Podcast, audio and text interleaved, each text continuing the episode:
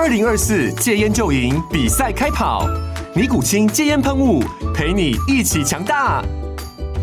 戒烟不容易，单靠意志力戒烟的人，时常无法克服戒断症状而失败。尼古清戒烟喷雾将是你的神队友，简单一喷，药品急速释放，立即缓解七大戒断症状，不限场合提高戒烟成功率。除了尼古清神队友，你还可以寻求专业医疗人员协助，一起迈向戒烟成功之路。尼古清戒烟喷雾，用科学方法戒烟，请咨询全台各大药局及戒烟门诊。本广告由尼古清戒烟喷雾、胃部药书字第零二七八三五号提供，嘉安嘉护股份有限公司，台北市中山区民生东路三段二号十楼，北市卫药广字第一一三零三零一九零号。尼古清戒烟喷雾，相伴每个新开始。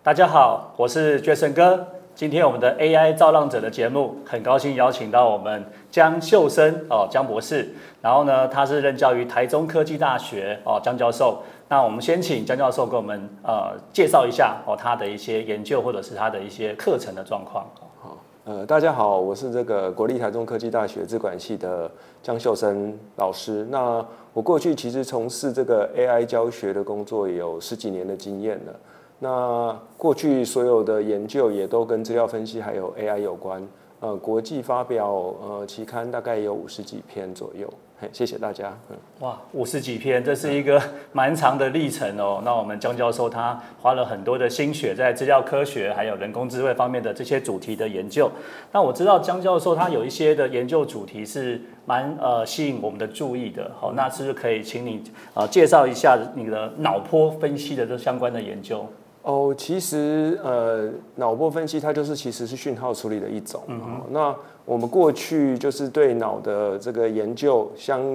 对其他的研究比较少一点。那所以我就呃过去都花了蛮多时间在着重这一块。那因为脑脑部现在的呃研究整个趋势偏向，大概会偏向比较多在疾病的检测哦预防。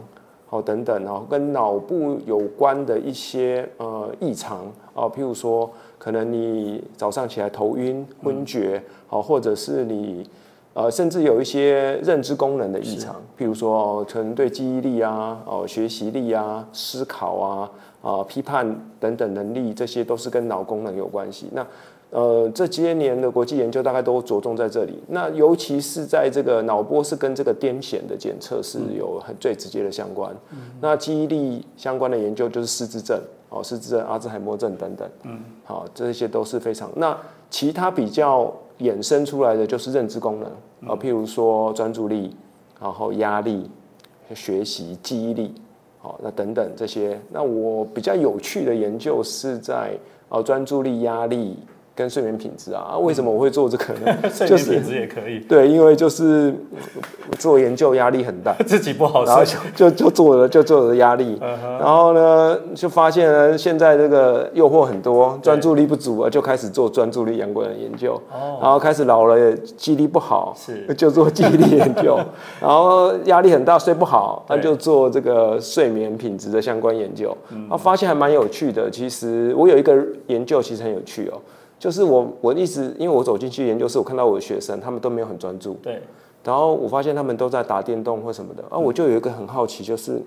哎，到底他们做了这些分散注意力的动作之后，有没有办法再回来专注的做研究？嗯所以我就做了一个调查，说他们最常做的分散注意力的研究是什么？啊，譬如说。打电动，譬如说呃看 YouTuber，对，然后譬如说呃逛逛网站购买东西啊，譬如说就是睡觉休息。那我就用了这四种活动发表了一篇研究，然后也刊登在国际期刊，很有趣。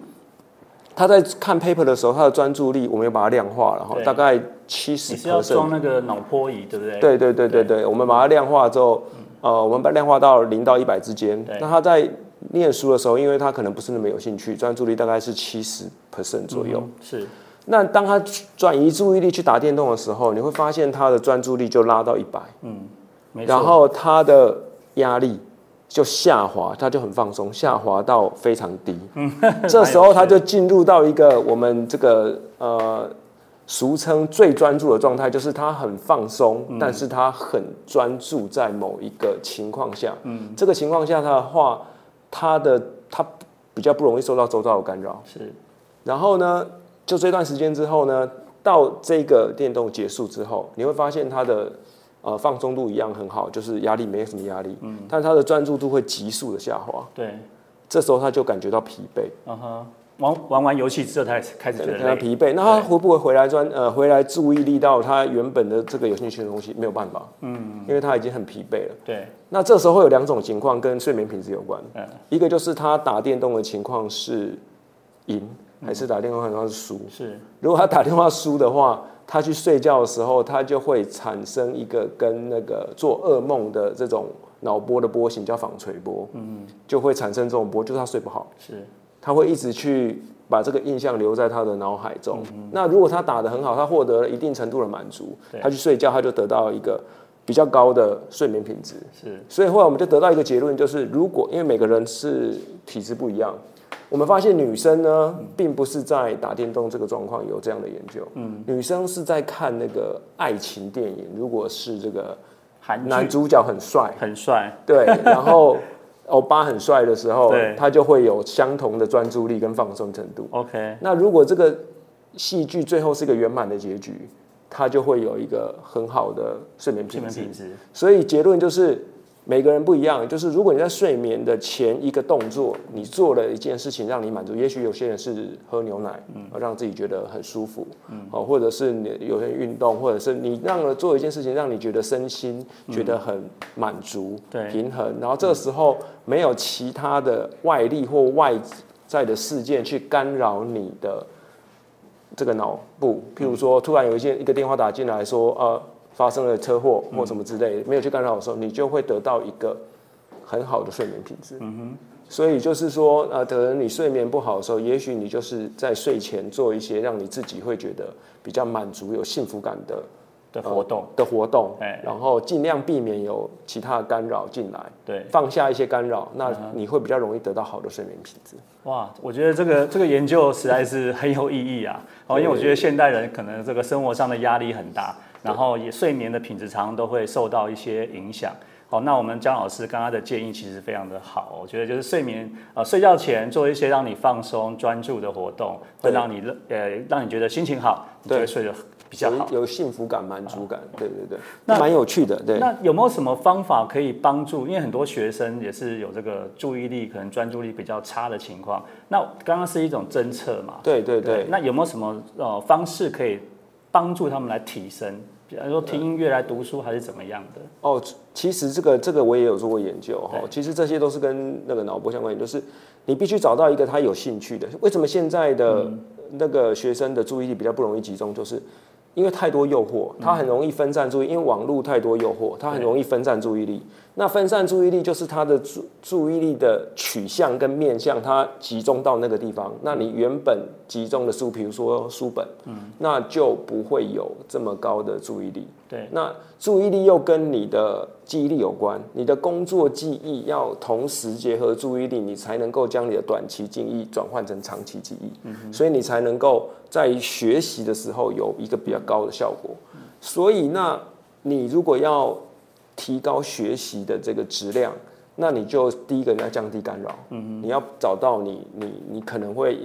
比这个书本更有高更高注意力的东西，你可能要避免。避免。对。然后你要找到呃，比如说有些人是音乐，好、有些人是有些人像我，我去访问我的想谈我的学生啊，有些人他有一些小物品，就是就是捏的小物，他就捏一捏之后，他就可以比较专注，是是是，或或者是你听一些音乐之后比较专注，你要找到一个你的准备动作，对。进入一个专注状况的准备动作，嗯，然后你进去之后，你就会比较能够，呃，呃，进入这个专注学习状态，那就会比较好学习效果。那我再补充一点，就是、除了避免干扰以外，现在的学生不容易有持续专注，就是他这个东西如果他不是那么有兴趣，他专注一段时间之后，他他不容易一直延续。是好不容易继续延续，他像我们就会靠转移其一个注意力来提升我们专注。比如说右边这个打电动或者是什么东西能够帮助我们比较集中，因为我看不下去了，对所以我就看一下，集中一下。那不要太久，不要太久。不要太久，你的时间不要太久，因为你的专注在集中之后就要再转回来了。嗯，如果你太久，你的持续专注力就会被右边这个很吸引你的引诱事物拉走。所以你会看到现在学生有个学习习惯，就是他转过去的时候又会再转回来，转过去的时候再转回来。对，好，这就是现在呃整个网络时代或者行动时代哦，这个学生他们学习的方式。嗯哼，那当然最好还是就是避免干扰了。对好，持续专注，然后像我刚才讲的，进入一个放松的专注学习状态，其实学习效率是最好的。是是是，对，我也有做过这个音乐，嗯，呃，我有做过一个 app，它就是你听什么音乐的时候，你专注力提升，我们就自动帮你筛选歌单。OK，是什么阿法脑波或是贝塔对对对对？对对对，巴贝塔是帮助你注意的，思考都是贝塔波会比较显著。好，那你就你就是他会帮你选这个歌单，有些每个人适合不一样，有些人就喜欢听 rock，嗯，就很吵，他就很专注。对对哦，就是其实 好像说到我了，我其实很吵，我就很专注。每个人不一样，真的这个是还是有这个个人的差异性。是是是是是哇，这个这个研究，这个脑波研究，我觉得，我觉得每个人要知道自己的适合的模式，对不对？对对对对因为姜老师这个经验，他研究的成果，这给我们这些想法。那我觉得像我们的很多的呃朋友，他们是属于学生或是上班族，是那那个专注力其实对大他们来讲，每个人来讲都是非常非常重要的。对对，确实是。有时候你也是可以依靠一些，因为你如果你没有办法长期专注，你就要依靠一些分散注意力去提升你的专注，但是不能太久，不能太短暂的暂停一下再回来。好像现在的学生学习方式比很多都是是这样子。对，太久就喧宾夺主了。对太久就去做喧宾夺主那个活动，然后后来就就没有回不来了专注力了，就回不来了就累了。累了，对，就那个疲惫度就会，但是因为你放松又专注，你的吸收是好的。是，对对哦对对，所以你他可能去看那个久了，比如说他对那个 NBA 或者什么，他的吸收，或者是人家在打电玩，他的吸收程度是非常高的，因为他很专注又很放松。对，哦，他吸收程只是说他的注意力被那个东西拉走了。是是是，对，那如何转换到学习上，其实是要很多的呃技能，因人而异啊，因人而异。哎，对，有些我看到比较有效果的就是准备动作，嗯嗯，指挥动作，还有一个就是每个学生要有他的自我规范嗯，就是他对。对他对他自己有更高层级的精神层次去觉得啊，我觉得这个东西比较重要，嗯，对，那我要做完这个东西才能做这个东西，是。对，所以呃，树立这个小孩子或学生的这个自我规范，其实是蛮重要的。是，对哦对对对我觉得这个是呃江老师的研究真的是很贴近我们的生活跟学习或者是工作。嗯，哦，那我觉得我们就可以多多的思考，把那个刚刚我们江教授所分享这些呃，就是转换的这种形式，好、然后避免干扰，然后你如果是做一些你觉得会让你提升专注力的活动之后，记得回来。哦，不要去做太多的其他的活动。那我想这样子的话，应该对我们每个人都会有一些呃帮助。哦，这个脑波的研究，因为我之前看了我们江教授的一些研究主题哦，对脑波这个研究非常的有兴趣。那因为我最近看到一些报道，有说到那个马斯克，是。他做了很多脑波或者是脑部的相关的研究，是。然后他好像很希望可以做到就是人脑的跟这些晶片的这些结合。是。也，不知道这个江教授不知道对这方面有没有什么了解？呃，其实这是我认为这是有可能发生的，是是。就是只是说我们现在对脑波或者脑的这个秘密的的地方还探寻的太少。哦，啊，我一直觉得就是其实就是比如说有时候念力啊，或者我觉得这是有可能发生的。我举个简单的例子啊、譬如说如果我们能够找到某一种波形的特征，嗯，那我们把它能够呃转换成文字。我举个简单例子、哦，譬如说我一直在冥想，呃，我这个字。嗯，那它也是脑波，其实跟声音一样，它都是频率。嗯哼，哦，频率跟正呃跟这个呃波形，啊，频率跟波形。那如果我们能够针对这个文字的波形，能够找到足以证明的特征，然后我们收集，就是又回到 AI 了嘛，哈，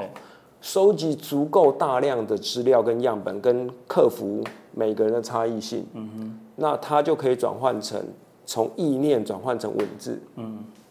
好，那当然复杂度很高了，对。哈，那那中国呃中文字可能有十几万、二十呃有数十万字，对如果都能够转换成功的话，那你就会从波形转换成文字。那从文字现阶段文字转声音已经已经技术已经非常成熟了。好，那其实这也是过经过了好几十年的发展，嗯从声音的震动、跟波纹、跟频率去转换成每一个文字。那如果我们能够探索波形、频率、振幅，然后对应到每一个字，对。那也许我们就会产生出一种这个念力。对，我们透过念力，透过无线网络，我们就可以控制机器手背，这是指日可待的感觉。或者是，或者是说，我们控控脑锅，我们也许因为呃，可能某些人他脑脑并没有死，对，也许他能够透过脑就能够，他只是不能够说话，也许他能透过脑去对话，因为我们只要发声就好了嘛。他想，那我们截取到他的波，带的脑波嘛，然后透过一个这个呃文字转声音的服务，嗯，他也许他就能够说出他想要什么。是，其也许。只要你可以侦测得到他的那些脑波的讯号，对的特征。的特征，然后就可以把它转换成语音或者是文字的形态。对，也许可能还要在个有人要去做这件事情，然后要收集足够庞大的资料，也许可能要在个五六十年也不一定，我不确定，因为 ChatGPT 的产生也是庞大的资料，然后很多有一有一群人收集很多资料去做这件事，他去把所有的文字做组合，嗯嗯然后做生成，对。根据你的问题就是做生成。那如果有人收集足够多的脑波特征资料去对应到文字的话，我相信凭现阶段的技术是做得到，只是说我们没有这么庞大的资料跟对应这样子。哇。对，我感觉是指日可待的感觉。哦，那因为我们知道这个有些有些呃朋友他有一些肢体上的障碍哦，所以他的脑波还是很正常的。如果说这个技术可以突破的话，那也可以把我们的一些意念可以传达出来，好、那他能够有更好的这种跟外界互动的方式。我觉得有机会啊，就像那个那个变种人那个博士哦哦，对对，透过很强大的波去，脑波因为他也是身体是不方便的嘛。哎，那我们以后是不是都要带一个强化脑波的那种设备出门？强化脑波的设备，现在就是因为现在穿戴式装置在脑波这个穿戴式装置其实是不非常不方便，还不够到非常的这个便利，所以他其实做这个研究去收集资料是非常的辛苦的，辛苦的。对哦，所以现在在针对脑的这些生理参数的收集，譬如说你要做睡眠品质的这个检查，你去睡眠中心睡一晚，嗯哼，他会用所有的生理装置，包含你的整个 E ECG、EMG，对，还有 EEG 这些所有的参数，他都会帮你收集。是那如果我们自己收集的话，我们带着它会睡不好。嗯哼。所以其实这个现在的穿戴式装置的技术，呃，还可以再提升对对对对。OK，所以像现在大概就只有 ECG 比较容易收集。对，比如说就像那个手环，对手环或者是 Apple Watch，对，好 ECG 它可能会是一个比较，就是心电图它可能会是一个比较容易收集的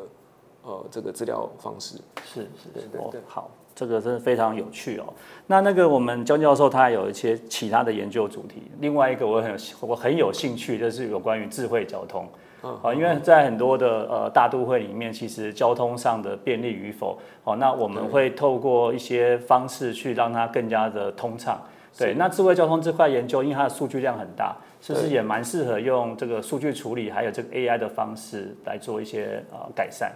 哦，这个智慧交通的数据量真的非常的庞大。嗯，哦，那它现在比较盛行的应用都在于，第一个就是像现在 Google 的那一个，呃，比如说你现在预测国道是不是有红呃塞车啊？塞车对。对，那这个就是旅行时间预测，就是最主要是在做这个呃你塞车量的预测。对，那我们呃，我之前呃承接交通部一个计划，就是也是做这个相关的。那我们的资料来源是 eTag，嗯，整条国道上面所有的 eTag 的资料量、那非常大量。非常大量，那个资料的处理非常的复杂，然后呃，你必须要在，而且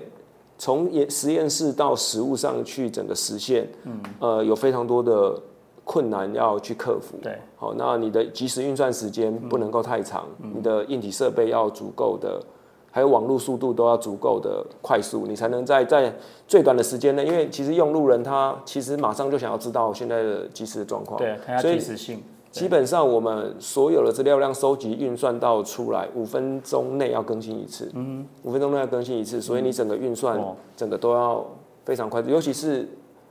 廉价的时候，那个资料量进来，有可能一天之内有机会都到呃破亿笔。破破一笔。那我们那个智慧交通它那个侦测啊，是啊，如果说我一台车从台北开到高雄，然后它是沿路上它都在做侦测吗？然后是它的间隔大概是怎么样子？对，他说沿路上在做侦测。那我们间隔就是呃一个 e take 到下个 e take 之间，这个之间我们就会做同时检测。那怎么去计算这个中间路段的时间？就是以中间呢通过这两个呃 e take 闸的这个车速，然后扣掉一些 outlier 的这个车子，对然后取。呃，我们认为合格车速范围内的这些车子，然后去取它的中位数啊，避免受到平均数受到一些 outlier 的影响，取中位数作为这一个这一段距离的啊平均车速啊，再用这个平均车速去推导它的时间，这样子。对，哎，对，那就预去预估说，那它经过这一段，那到到达这个总共有这么多个车段，每一个车每一个闸我们都有预测时间的嘛，那整个连接加起来之后，它从台北到高雄，它总共需要预计大概花多少时间？那会更一直更新，持续持续更新。那因为它可能平均车速会一直改变，嗯，会一直改变，那就是啊每五分钟更新一次这样。那我我很好奇一点呢，就是说我们知道这个数据处理，你可以把一些 outlier 给去除掉。对，那以这个实物上来讲的话，到底它那个 outlier 的比例大概是你们是会怎么抓？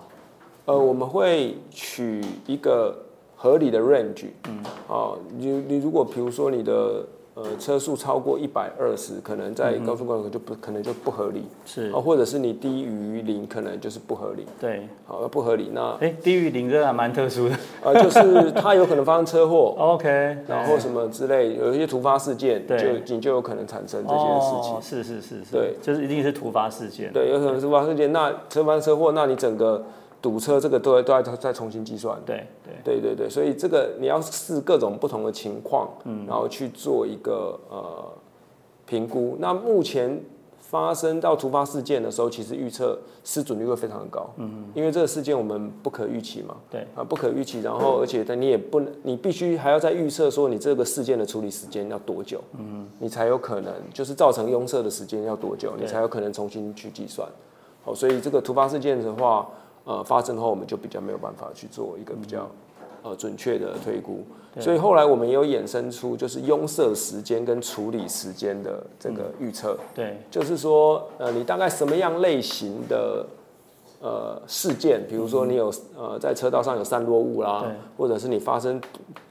什么样类型的车祸，然后你扩及了多少车道，把这些变数都整进来，然后去预测说好，你过去这些历史资料，你发生这个相同类型的这些事件的处理时间有多久？对好，那就纳入这个考量之后再去重新预测。是。哎，对，所以那我们应该有做那个往回推测嘛？就是说，我们这个系统这样运作下来，就是它的正确率大概是可以达到什么样的水准？呃，如果说呃，其实廉价其实比较不可预测预测比较不可预测。那如果是正常平均，呃呃，不是假日的时候，嗯呃，我们的 MAE 跟这个 MA MAE 大概可以压在十到十五分钟之内，哦十到十五分钟之内误差范围。嗯，然后 MAP 大概我们也压在在二十趴的比例以下，嗯，对，二十趴比例以下。哦，那算是考虑到蛮多的状况，对我们，因为准。这个其实是已经接近预测，嗯，你是你是预测的，那其实现阶段很多的时候是即时检测，对。即时检测是像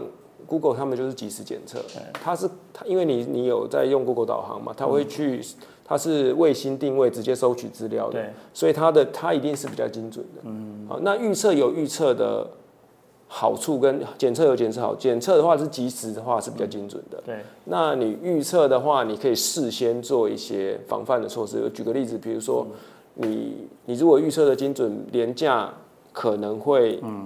塞多久，塞多少？那我们的预先的疏导措施应该要做哪些？嗯呃，疏运的措施啊，哦，我们是不是要开放路肩啊？嗯哦，或者是是不是要车道封闭啊？哦，等等之类的，或者是我们的匝道是不是要管制啊？啊，这些就是可能在假日的时候，我们如果有做预测，可能哦，比如说现在要发九天年假，那你可能在第一天年假的时候，可能会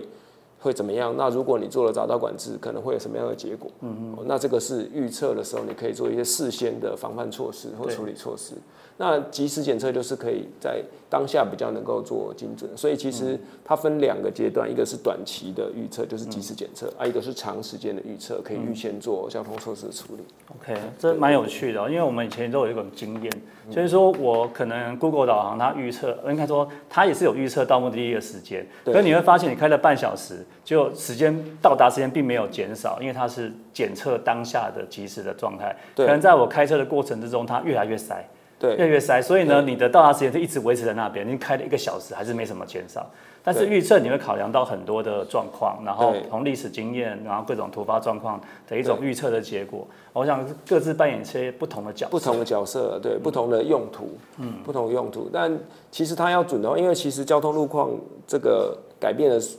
变化实在太大了，太快，所以它的更新频率如果高的话，其实是能够。比较能够呃抓到当场的情况，是是，随时一直 update 更新。那其实这也是要靠硬体的速度去支援哦，对，硬体的速度去。所以没有用到很厉害的硬体来做对对对，所以 NVIDIA 的股价一直涨就是这个原因。好，那我们深圳市 AI 创新学院呢，就是会持续的跟呃我们这个产产业界啊，或是学术界，或是关公部门的这些呃优秀的这个领导人物来对谈哦，希望说我们可以找出呃一些好的建议哦，给我们的年轻人，然后给这个呃工作者或者学生哦，希望说我们整个台湾啊未来哦在这个人工智慧的发展上哦越来越好的这个一个发展的契机。好，那今天非常谢谢江教授来到我们的现场，谢谢大家，谢谢，谢谢大家，谢谢，谢谢。